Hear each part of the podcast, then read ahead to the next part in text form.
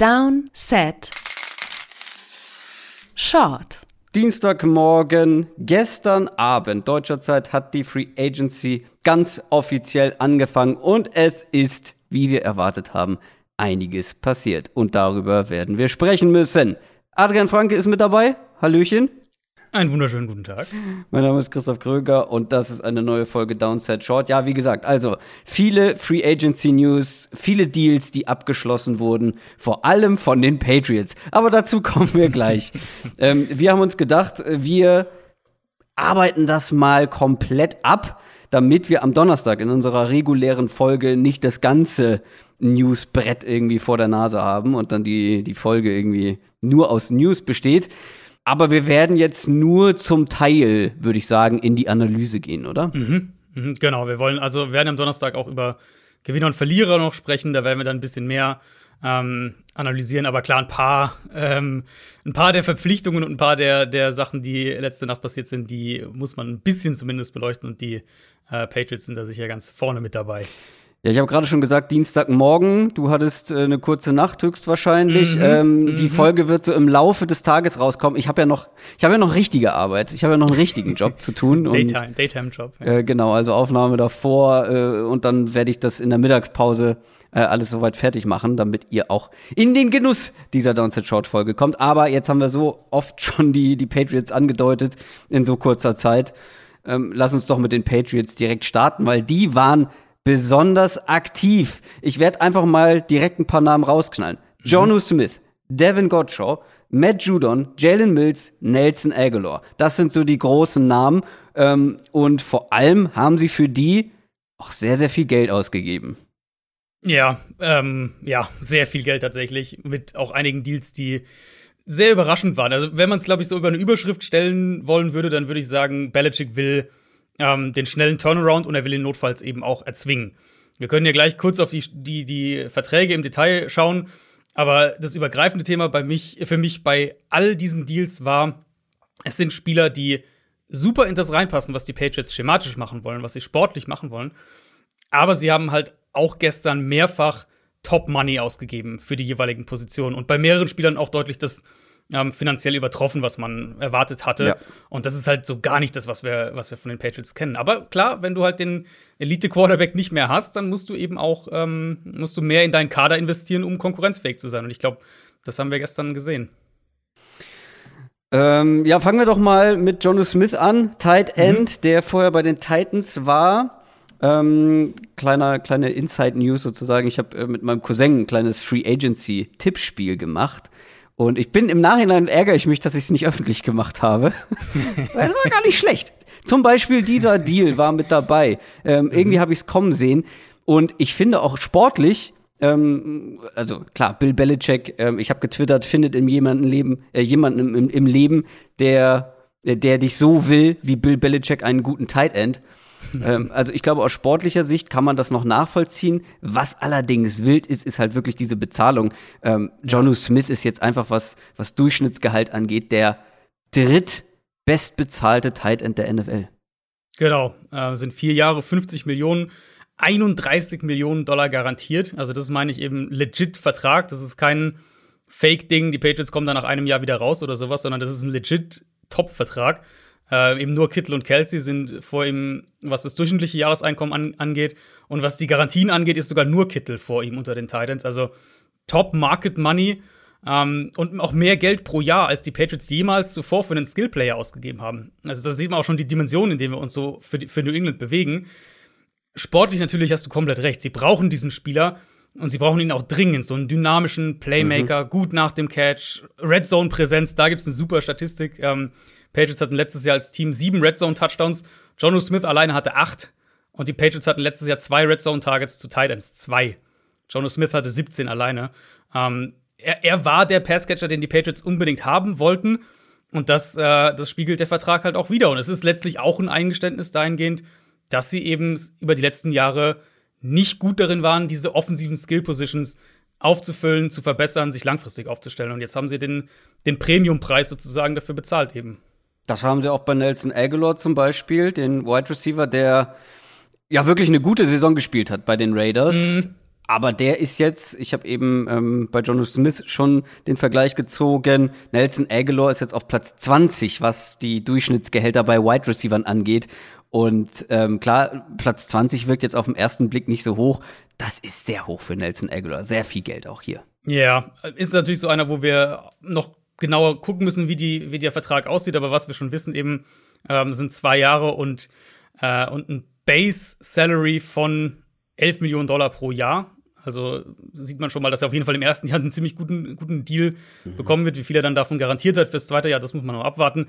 Aber also keine Frage. das ist halt, das war so für mich dieses Gesamtding. Ja, Nelson Aguilar gibt dir ein Upgrade für diese Rolle, die ja Demir Bird letztes Jahr hatte, so diese Speed-Receiver-Rolle.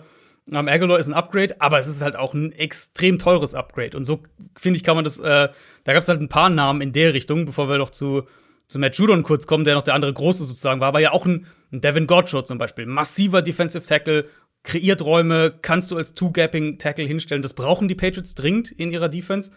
Aber halt auch da zwei Jahre 16 Millionen ist halt sehr viel Geld, um diese spezifische Rolle auszufüllen, auch wenn sie also, sie sportlich natürlich brauchen. Genau, und das ist, du hast Matt Judon schon angesprochen, das ist ja bei ihm ähnlicher Fall. Genau. Ähm, mhm. Sie brauchen diese Rolle, der Spieler passt wahrscheinlich auch sehr gut rein, aus sportlicher Perfekt, Sicht ja. ein super Deal. Aber auch hier das Finanzielle und ganz ehrlich, wenn man das alles so ähm, bilanziert, klar, wie gesagt, Analyse dann vor allem am Donnerstag, aber andere Teams wären in der Öffentlichkeit komplett zerrissen worden für diese ja, Deals. Und ich möchte auch, dass das bei den Patriots echt nochmal unterstrichen wird, dass wir uns langsam vielleicht so davon trennen müssen, da irgendwie die Patriots und ihr Kadermanagement und so weiter auf so ein Podest zu heben, Bill Belichick auf so ein Podest zu heben, weil das sind Preise, wo ich mich frage, hätten das andere Teams, hätten andere Teams in der, in den Dimensionen ähm, das gleiche gezahlt für diese Spieler vor allem. Mhm. Weißt du, was ich meine? Genau, ja, und wir kennen es halt von den Patriots eigentlich so nicht. Also die letzten Jahre war es ja eigentlich immer, Patriots haben fast immer diese erste Free Agency-Welle, äh, haben sie zugeschaut, wie ihre Leute woanders äh, Top-Geld genau, bekommen genau. und sie die Compensatory Picks einsammeln. Ähm, genau, aber, aber Judon ist halt auch ein super Beispiel in die Richtung. Für mich äh, eigentlich ähnliche Kategorie wie John o. Smith auch ja. tatsächlich. Super Scheme-Fit, überhaupt keine Frage. Ähm, aber vier Jahre, 56 Millionen, 32 Millionen garantiert. Das sind nur 4 Millionen Dollar weniger garantiert, als Shaq Barrett von den Bucks bekommen hat, um mal nur das so in, in Verhältnis zu setzen, für halt einen Spieler, der eben kein Nummer 1 Edge Rusher ist, Matt Judon. Aber wie gesagt, sportlich, keine Frage. In meinen Augen sogar für Judon ist es die bestmögliche mhm. Lösung, die er hätte kriegen können, weil es Außerhalb ist ein Spieler, der Ravens wahrscheinlich. Genau, ja, genau. Ähm, es ist ein Spieler, den du halt rumschieben musst, den du flexibel einsetzen musst, der 1 gegen 1 Matchups durch eine flexible Front bekommen muss. Und genau so wollen die Patriots ja spielen. Also er kann diese Matchups dann als Pass Rusher gewinnen, wenn du, ihn, wenn du die für ihn kreierst. Insofern glaube ich, passt es für beide Seiten sehr, sehr gut. Aber eben auch da wieder, sie haben einen Need abgedeckt, sie haben einen Spieler, der reinpasst, aber sie haben halt auch High-End Money dafür bezahlt. Und das, das sozusagen beides ist, glaube ich, richtig. Also diese Verpflichtungen, habe es ja eben schon gesagt, und, und bei Judon stimmt es auch für mich, diese Verpflichtungen unterstreichen ja einfach, dass das Roster-Management in den letzten Jahren nicht gut war, weil sonst müssten sie jetzt nicht die Premiumpreise für diese Spieler bezahlen. Ähm, möchten wir noch was zu Jalen Mills sagen, dem Cornerback, der von den Eagles gekommen ist? Ja, Mills, also Mills ist jetzt für mich tatsächlich dann der erste, wo ich wirklich sage, das ist halt mehr in Anführungszeichen Fake Money sozusagen. Ähm, also das, die meisten anderen von diesen Verträgen waren jetzt ja sehr, sehr, äh, also waren wirklich happig auch vom, von dem, was sie tatsächlich kriegen werden. Bei Mills sind es jetzt 9 Millionen garantiert, ist mehr, als ich ihm erwartet hätte, auf jeden Fall. Ähm, aber diese erste Zahl, die darum ging, ist auf jeden Fall sehr, sehr hoch gegriffen. Also ich schätze mal, das ist ein Spieler, der ein bis zwei Jahre in New England sein wird. Eben ja auch so flexibler Safety, Cornerback, schon das, was die Patriots haben wollen. Da für mich aber ist die sportliche Qualität dann, äh, ja, also da, da, sehe ich die sportliche Qualität jetzt nicht ganz so hoch. Mhm. Da gab es ja ein paar in der Richtung. Henry Anderson, den sie geholt haben, für sieben, äh, für, für, maximal 11 Millionen Dollar. Ähm, Kendrick Bourne, dem sie 5,2 Millionen garantiert geben. Dietrich Weiss, den sie halten, der, der 10 Millionen garantiert bekommt. Ich finde also übrigens auch Kendrick Bourne, äh, den Wide Receiver ja. von den 49ers, der von den 49ers gekommen ist. Ähm, klar, ja. das ist jetzt nicht äh, die, die, die Preislage wie die anderen Namen, aber auch hier ist es, glaube ich, mehr, als er anderswo bekommen hätte. Genau, genau, das, das, das wollte ich gerade auch sagen. Es sind alles keine schlechten Spieler. Jalen Mills, vielleicht ein bisschen. Mal gucken, was er in New England macht. Ja, da rennst du, da rennst du offene Türen bei mir ein. Bei ich Jalen weiß, Mills, ja, ich ja. weiß. Ähm, das sind ansonsten eben die, die ich jetzt gerade gesagt habe, Dietrich Weiss, Kendrick Bourne, Henry Anderson, ähm, das sind keine schlechten Spieler, aber eben auch da wieder alles am oberen Limit dessen, was man finanziell für die erwartet hätte oder noch darüber. Und das, äh, ja, also ist ganz klar, dass die Patriots keinen Umbruch mit langfristiger Perspektive wollen, sondern sofort angreifen. Und ich bin sehr gespannt, ob sie das dann auch im Draft dementsprechend aggressiv spielen und ob vielleicht jetzt noch im heute Morgen im weiteren der, Verlauf der Free Agency ähm, ob da vielleicht noch was, noch ein Kracher mit dazukommt, ob die vielleicht noch im Markt sind für Kenny Golladay. Wenn Kenny Golladay, ja. genau, zum Beispiel. Ähm, ja, du hast eben Shaq Barrett schon erwähnt. Bei ihm ist es ja ein bisschen anders. Also, während wir bei den Patriots darüber sprechen, dass alle eigentlich mehr Geld bekommen haben, als wir mhm. das erwartet hatten, ist es bei Shaq Barrett ein bisschen anders, weil da hätte man ja durchaus auch erwarten können, vor allem wenn man sich jetzt noch die anderen Verträge der Edge-Verteidiger anguckt, da gucken wir später ja, noch mal genau. drauf, ähm, dass der wirklich so ein so ein Record-Setting ähm, Gehalt irgendwie bekommt. Es geht eigentlich. Shaq Barrett bleibt auf jeden Fall bei den Bucks. Ja, ähm, gut, dass du es so gesagt hast, weil das ist, finde ich, echt ein Outlier. Wir haben einige sehr überraschende Edge-Verträge bekommen, wo wir natürlich auch da noch immer auf die Details warten müssen. Aber Barrett, ähm, letztlich für weniger, als ich erwartet hatte. Vier Jahre sind es bei ihm 72 Millionen. Also immer noch viel, sehr Millionen. viel immer noch viel, keine Frage. Äh, 36 Millionen garantiert. Aber ich finde, es ist halt ein sehr fairer Deal, mhm. um es mal vielleicht so zu sagen. Es ist kein, kein Top 5 Edge-Vertrag äh, in der NFL. Es ist, äh, die Garantien sind echt in Ordnung. Ähm, ist jetzt nicht so, dass er unter Marktwert unterschrieben hätte, aber es ist halt eher in meinen Augen so ein leistungsgerechter Vertrag. Und normalerweise ist es ja so, dass die Top Free Agents eben deutlich überbezahlt mhm. werden auf dem Markt. Und er hat sozusagen, finde ich, einen sehr, einen, einen fairen Vertrag sozusagen bekommen. Ähm, für einen 28-jährigen Pass-Rusher, der, muss man ja so sagen, über die letzten beiden Jahre einer der besten Edge-Rusher in der NFL einfach war. Und ähm, ja, die Bucks schieben auch hier den Capit vor sich her, genau wie sie es bei Brady gemacht haben, äh, wie sie es bei Levante David gemacht haben. Barrett wird dieses Jahr nur 5,6 Millionen Dollar gegen den Cap zählen. Also ähm, ganz ja. klar All-In jetzt mit Brady und dann halt in, in zwei, drei Jahren äh, ist quasi die Rechnung fällig. Ja, sie haben echt alle drei großen Namen gehalten mit Lavonte David, mhm. Chris Godwin und ja. Shaq Barrett und Rob ja. Gronkowski bleibt auch noch. Richtig, genau. Auch der fällt in diese Kategorie. Jetzt, wir wollen jetzt diesen versuchen, diesen zweiten, äh, zweiten Titel noch zu gewinnen. Gronk, ein Jahr, kann maximal 10 Millionen Dollar ähm, verdienen. Damit geht er so in die Richtung 8 wahrscheinlich.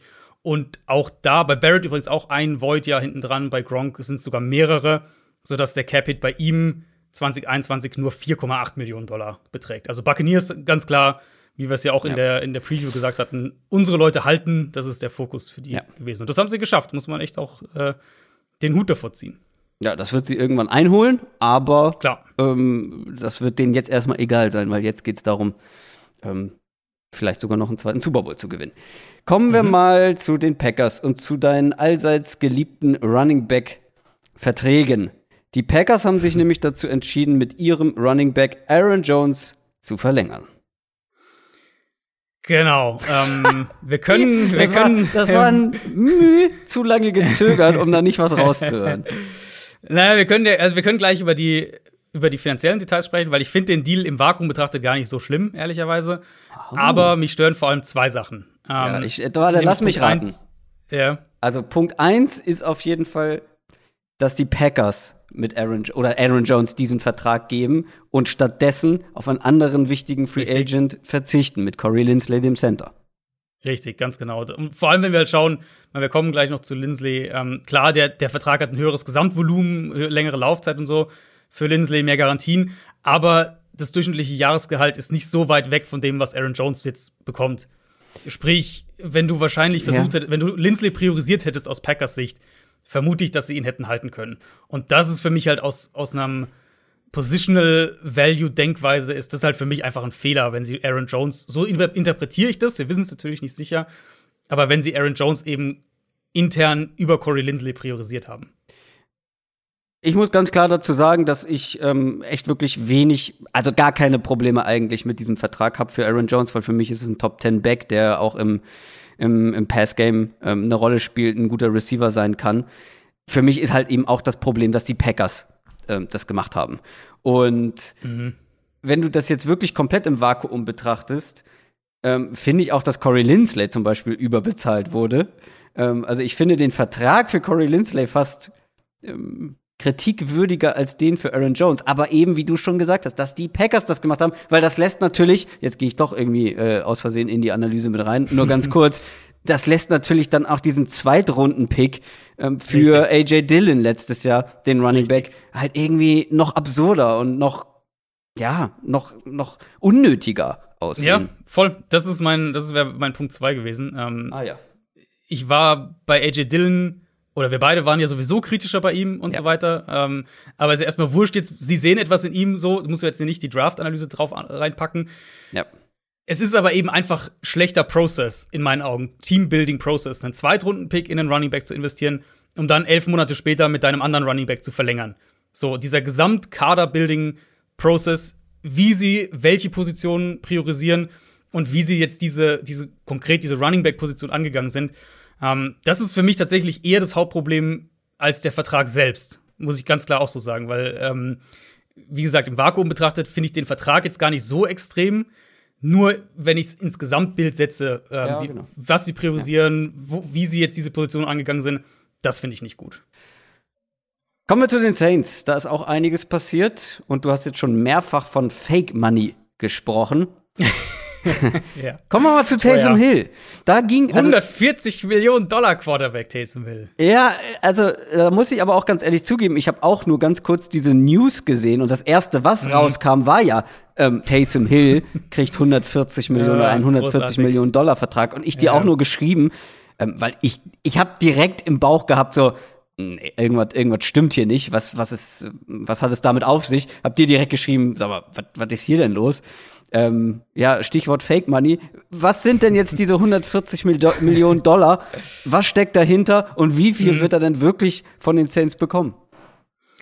Taysom Hill hat im Endeffekt exakt den gleichen Vertrag, den er vor einer Woche hatte. Er hat nicht mehr Geld bekommen, er hat nicht mehr Garantien bekommen. Diese Vertragsverlängerung in Anführungszeichen ändert für Taysom Hill erstmal gar nichts. Der Unterschied ist einfach nur, dass die Saints aus Cap-Gründen mehr Jahre zu dem Deal hinzufügen, damit sie den Capit aufteilen können. Ähm, Taysom Hill wäre ja in seinem letzten Vertragsjahr gewesen. Wenn du einen Capit aufteilen willst, brauchst du mehr Vertragsjahre, sprich, hm. Saints mussten eben noch was dazufügen. Und ähm, diese 12,1 Millionen Dollar, die er jetzt noch aus seinem Vertrag hatte, die bleiben unverändert. Und er bekommt sie auch dieses Jahr ausgezahlt. Nur aus Cap-Sicht wird der Hit eben aufgeteilt, der Cap-Hit. Indem eben aus diesen 10,7 Millionen Dollar Base Salary wird ein bisschen mehr als eine Million Dollar Base Salary gemacht und die restlichen äh, 9,6 Millionen werden in einen Signing-Bonus umgewandelt. Und den kannst du ja eben auf diese Vertragsjahre, auf diese Void-Vertragsjahre, sprich Fake-Vertragsjahre eigentlich, Cap-Vertragsjahre, Cap ähm, kannst du auf die aufteilen. Sie haben ihm im Endeffekt nicht mehr Geld gegeben, sie haben ihm auch nicht mehr, ich nenne es jetzt mal, echte Vertragsjahre gegeben, sondern eben nur diese Void-Jahre. Das heißt, der Vertrag wird auch weiterhin nach der kommenden Saison enden, so wie das im Moment, wie wir das im Moment sagen können. Diese 7,5 Millionen Dollar, die sie jetzt dieses Jahr gegen den Cap sparen, zählen dann einfach nächstes Jahr als Dead Money gegen den Cap. So erfolgt die Aufteilung, so kriegst du mehr Cap Space. Ähm, ja, dieses Jahr. Und das ist letztlich alles, was hier passiert ist. Und deswegen ist es halt auch wirklich Fake Money oder Clown Money oder wie auch immer man sagen will. Weil diesem neuen Vertrag könnten genauso gut, ähm, keine Ahnung, vier Jahre und 800 Millionen Dollar stehen. Das ist erstmal komplett irrelevant. Ähm, die Saints haben diesen Vertrag nur verlängert, um den Cap-Hit aufzuteilen. Das ist alles, was da passiert ist. Ansonsten hat Taysom Hill nicht mehr Geld bekommen. Er hat nicht äh, also, keinen längeren Vertrag bekommen. Und das, das also das, äh, das Bittere sozusagen für Hill ist ja, dass diese Einsparungen dann direkt benutzt wurden, um äh, James Winston zurückzuholen. Ja, da kommst du schon zum nächsten Punkt. Äh, James Winston, mit dem haben die Saints auch verlängert. Also die Wahrscheinlichkeit, dass Taysom Hill ähm, der klare Starting Quarterback der Saints mhm. wird, ist mhm. damit dann auch wahrscheinlich vom Tisch. Wir hatten es, glaube ich, noch gar nicht drin, ne, dass Drew Brees jetzt offiziell bekannt gegeben hat, dass er seine Karriere beenden wird. Mhm. Das ist jetzt bekannt, das ist offiziell. Ähm, da sind wir aber auch ehrlich gesagt alle von ausgegangen, dass der nicht ja. nochmal zurückkommt. Deswegen jetzt keine überraschende News, aber die Saints planen offensichtlich dann, offensichtlich dann mit James Winston und Taysom Hill auf der Quarterback-Position. Ja, wird irgendwie ein Quarterback-Duell wahrscheinlich geben im Training Camp und ich, ich vermute, dass James Winston der Day-One-Starter sein wird. Aber das ist, ähm, wir haben jetzt oft von, von großen oder überproportionalen Verträgen gesprochen. Das ist ein, äh, wie bei Cam Newton, wir schon, äh, haben wir es ja auch ähnlich gesagt, ist ja eher so ein äh, No-Brainer-Deal. für die Saints, aus Saints Sicht. Für, für, ne? für James meinst du jetzt, ja. Äh, ja genau. Ein Jahr, ein Jahr 5,5 Millionen garantiert. Ähm, also tatsächlich ähnlich wie Cam. Ein paar Boni sind noch dann oben drauf und auch er hat dann wieder diese Void-Jahre bekommen, um den Capit ein bisschen äh, aufzuteilen. Aber ja, ist, im Prinzip ist es ein quasi Backup-Money.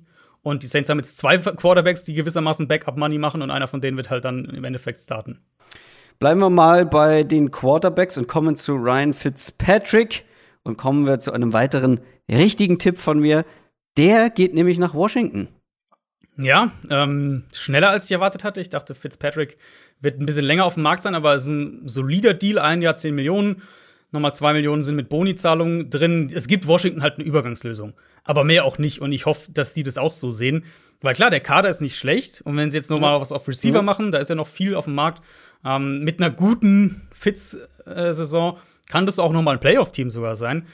Aber wenn man halt aus der Big Picture-Perspektive drauf schaut, dann Ryan Fitzpatrick, also du wirst mit Ryan Fitzpatrick keinen Super Bowl gewinnen. Er ist nicht deine langfristige Lösung. Deswegen für mich gute Übergangslösung, gutes Signing jetzt kurzfristig, aber eine langfristige Option, notfalls auch im Draft dann, dass du da hochgehst für einen Quarterback.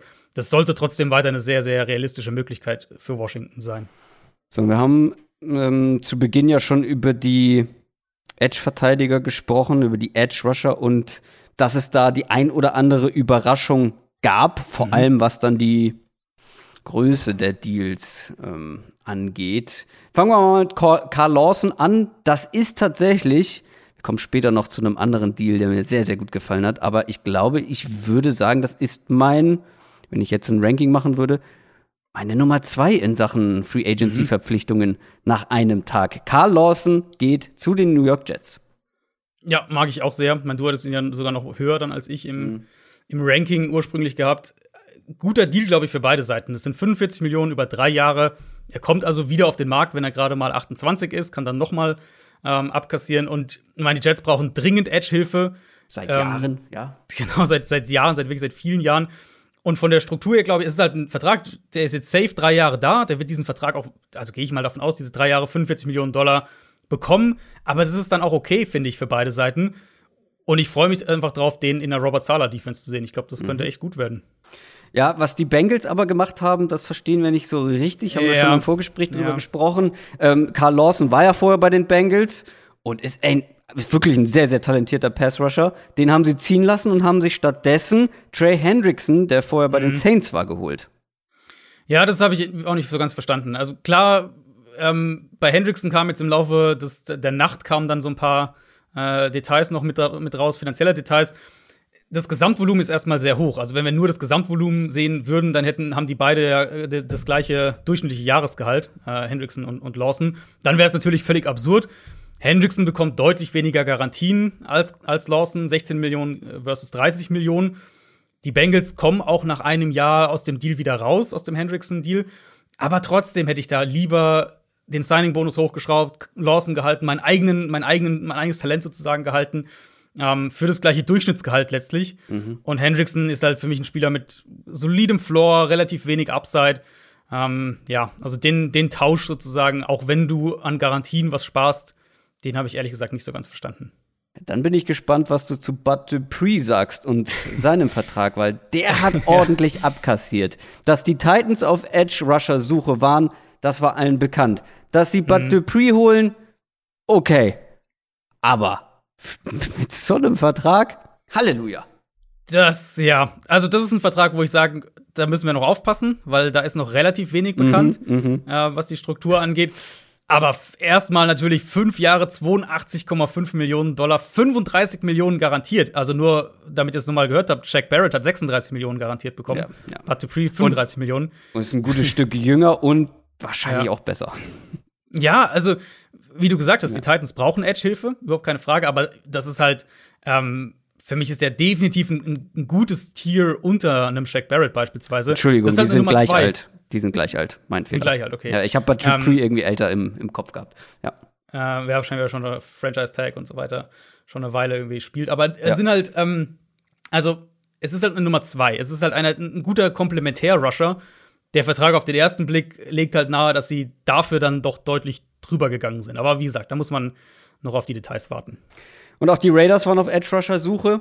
Auch das war allen bekannt. Und die wurden fündig, ähm, oder die haben sich für Yannick Ngakwe entschieden.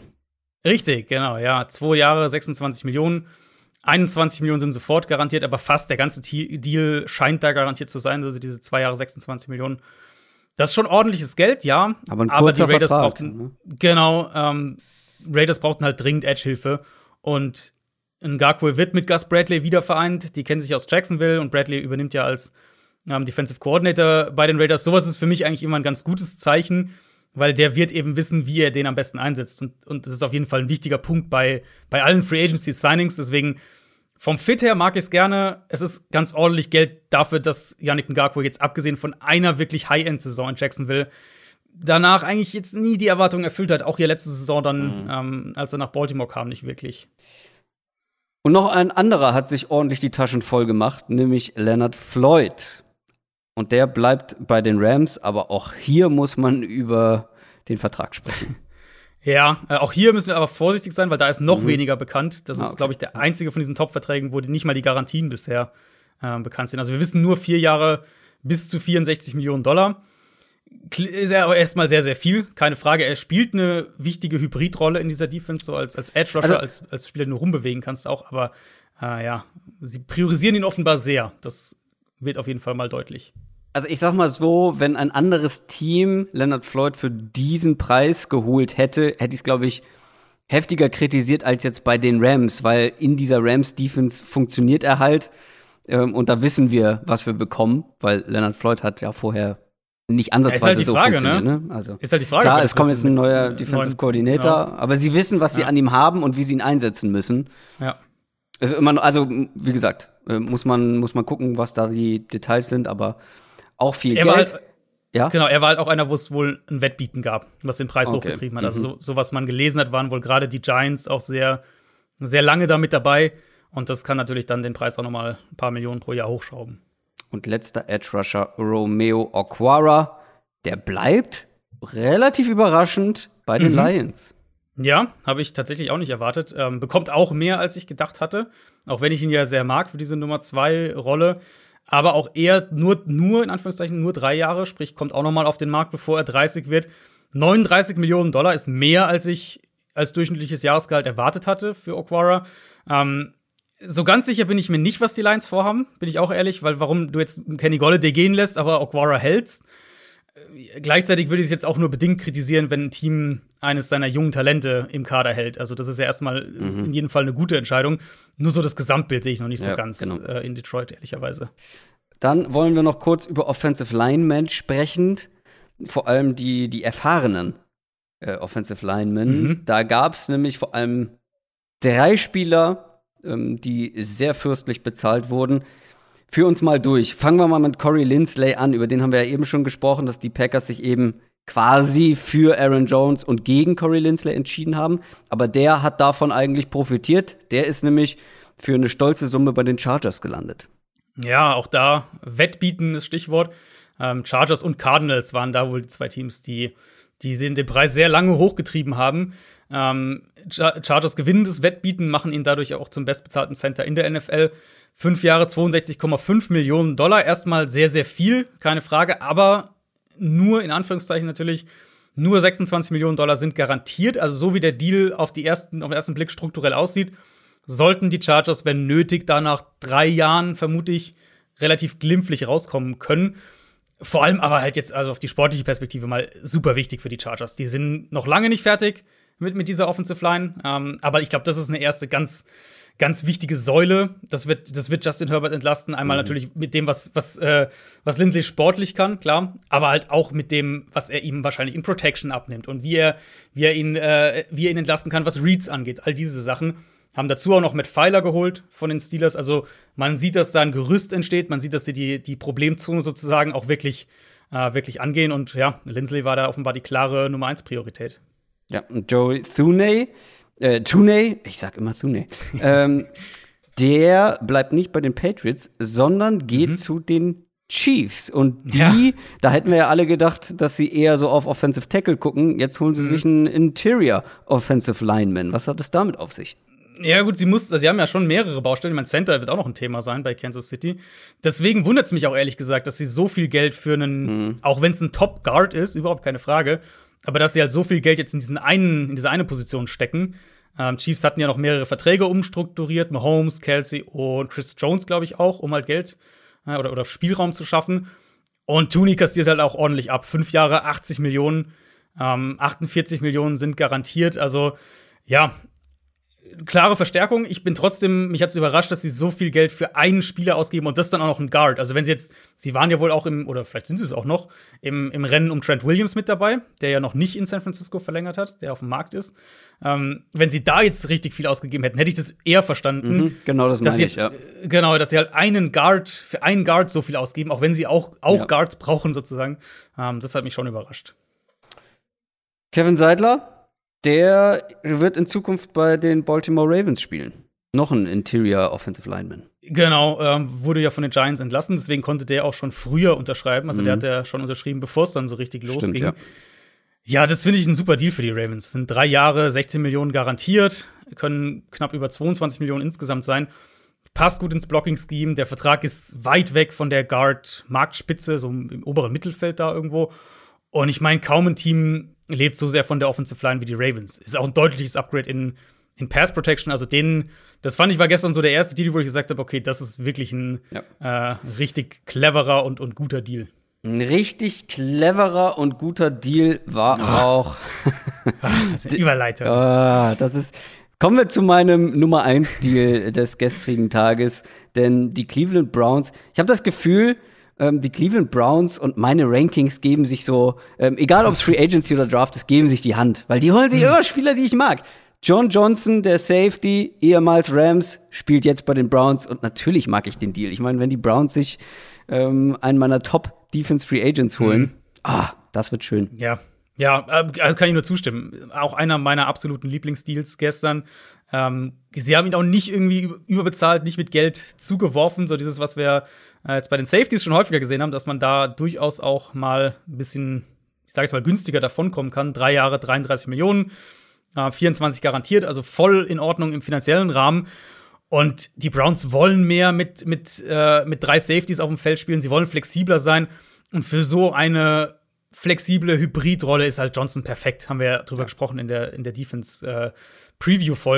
Und jetzt eben mit Johnson, mit Ronnie Harrison, mit Grant Delpit, den wir ja als Rookie noch verletzungsbedingt noch mhm. gar nicht mhm. gesehen haben, haben sie halt drei perfekte Spielertypen für diese Art Defense. Also da freue ich mich echt drauf. Die Jets hatten wir ja schon vorhin als Thema, ähm, dass sie da wirklich einen, einen, guten Fang gemacht haben mit Carl Lawson. Mhm. Dann haben sie noch in der Offense ähm, nachge nachgebessert und haben sich Corey Davis geholt, den Wide Receiver. Ja, ja, Jets so ein bisschen sneaky Gewinner, finde ich, von diesem ersten Tag. Ich finde es gar nicht so sneaky, ehrlich gesagt. Ja, sie wurden, wurden nicht so viel über sie gesprochen, hatte ich also, den Eindruck. Vielleicht, ich habe gerade eben mal, ähm, es gibt bei, bei NFL.com eine schöne Auflistung, wirklich jedes Team mit jedem Deal. Und da bin mhm. ich jetzt noch mal schnell durchgegangen. Und ich bin bei den Jets am meisten hängen geblieben, eigentlich so, ja. was mein Bauchgefühl halt, angeht sie haben halt zwei ihrer großen Baustellen mit Premium-Spielern letztlich, also von denen, die auf dem Markt waren, mit Premium-Spielern mhm. besetzt. Also Corey, klar, Kenny Golladay ist so die, die Eins, aber Corey Davis für mich dann die in diesem breiteren Tier 2 Pool unter Wide Receivers und, und Carl Lawson sicher in der ganz oberen Edge-Klasse mit dabei. Devlin Tomlinson, der wird in Zukunft bei den Vikings spielen und jetzt äh, rappen wir das Ganze mal ein bisschen ab mit so ein, zwei ähm, Verpflichtungen noch und äh, wie gesagt, Delvin Tomlinson in Zukunft bei den Vikings. Ja, äh, guter Spieler, keine Frage. Unterschätzter Spieler, glaube ich auch. Ähm, Vikings haben jetzt massig Beef da in der Mitte mit Tomlinson und Michael Pierce, mhm. der ja nach seinem Opt-out zurückkommt. Da waren sie ja super anfällig, keine Frage. Da werden sie jetzt deutlich, deutlich besser sein in der kommenden Saison. Aber es sind halt 22 Millionen über zwei Jahre. Fast auch der ganze Vertrag ist letztlich garantiert für einen zweiten Interior Defensive Lineman. Da hätte ich es aus Vikings Sicht ehrlicherweise lieber gesehen, wenn sie ihre Top-Ressourcen in die Offensive Line gesteckt hätten. Stichwort Offensive Line. Was haben da die Panthers vor mit ihrer Offensive Line? Ja, das ist wirklich, also das, das, fand ich ganz, ganz merkwürdig gestern. Wir hatten ein paar merkwürdige Sachen, diese ganzen Mini-Deals, die die Texans rausgeben, den irgendwie echt auch kurios, da wird man irgendwann noch drüber sprechen. Panthers äh, haben komische Spieler priorisiert. Die haben Pat Elfline verpflichtet, geben dem 6 Millionen garantiert. Ähm, bis zu 13,5 Millionen über drei Jahre und Cam Irving für zwei Jahre, 8 Millionen garantiert, bis zu 10 Millionen. Ja klar, sie müssen was für die O-Line machen, aber aus irgendeinem Grund haben sie die Tier 3, Tier 4 Spieler ähm, in der ja. Offensive Line zum Start direkt priorisiert. Also da muss eigentlich noch mehr kommen bei den Panthers. Ja, das war auch, wie du schon eben gesagt hast, bei den Texans ganz merkwürdig. Normalerweise ja, ist es so, du kümmerst dich erst um wirklich die wichtigen, ähm, die oder die, die, die Tier 1 Spieler die großen Deals werden erstmal gemacht und dann hinten rauskommen so die kleineren. Und genau. die Texans ähm, haben ganz viele kleine Deals schon direkt am ersten Tag abgeschlossen. Mhm. Da bin ich auch mal gespannt, was sie damit vorhaben. Und zum Abschluss gehen wir noch mal nach Denver zu den Broncos, denn die haben gleich zwei Spieler geholt oder mehrere Spieler, aber wir wollen über zwei sprechen. Genau, äh, zwei, ein, ein beziehungsweise eingeholt, einen ah, ja, genau. genau. Ähm, ja, fand ich eigentlich auch gute Deals. Ronald Darby ersetzt gewissermaßen AJ Bouye, den sie ja entlassen haben, als, als so ein mhm. Veteran Corner. Drei Jahre, 30 Millionen, 19,5 garantiert, finde ich in Ordnung für Ronald Darby. Und sie halten Shelby Harris für drei Jahre, 27 Millionen, 15 Millionen garantiert. Vielleicht ein bisschen mehr, als ich erwartet hatte auf dem Markt, aber ich hatte ja über den in der Defense-Folge auch gesprochen, dass ich den eigentlich echt mag. Ist ein super All-Arounder in der Defensive Line, gilt auch als ein guter Leader. Also ähm, fand ich eigentlich, sind, sind zwei gute Deals, glaube ich, für die, äh, für die Broncos. So, jetzt haben wir versucht, das Ganze so kompakt wie möglich zu machen. Wir sind nur ein, zwei Mal ein bisschen abgedriftet. Und trotzdem wird es eine Downset Short XXL-Folge, würde ich es mal, würd mal nennen. Ähm, ja. ja. das waren die wichtigsten News, die jetzt in den letzten Stunden kamen, gestern Abend und dann eben heute Nacht. Du verfolgst das Ganze ja den Rest der Woche auch live. Mhm. Genau, genau. Ich ticker äh, bei Spox alles, könnt ihr äh, könnt ihr da alles lesen. Ich bin gespannt, wann der Receiver-Markt kommt, weil das ja. muss ja irgendwann die ganzen. Will Fuller, Kenny äh, Golladay vor allem. Genau, Juju, ja. Curtis Samuel, John Brown, Marvin Jones, Emmanuel Sanders. Da muss ja irgendwann Bewegung reinkommen. Ja, ich habe so ein bisschen das Gefühl, die warten alle auf den Kenny Golladay-Vertrag. Mm, ja, denke ich auch. Gut, das soll es aber für heute gewesen sein. Wir hören uns dann am Donnerstag wieder mit einer regulären Folge Downset Talk, dann mit den restlichen News und eben noch etwas mehr Analyse. Ich wünsche euch eine schöne Woche. Macht's gut. Bis dann. Tschüss. Ciao, ciao.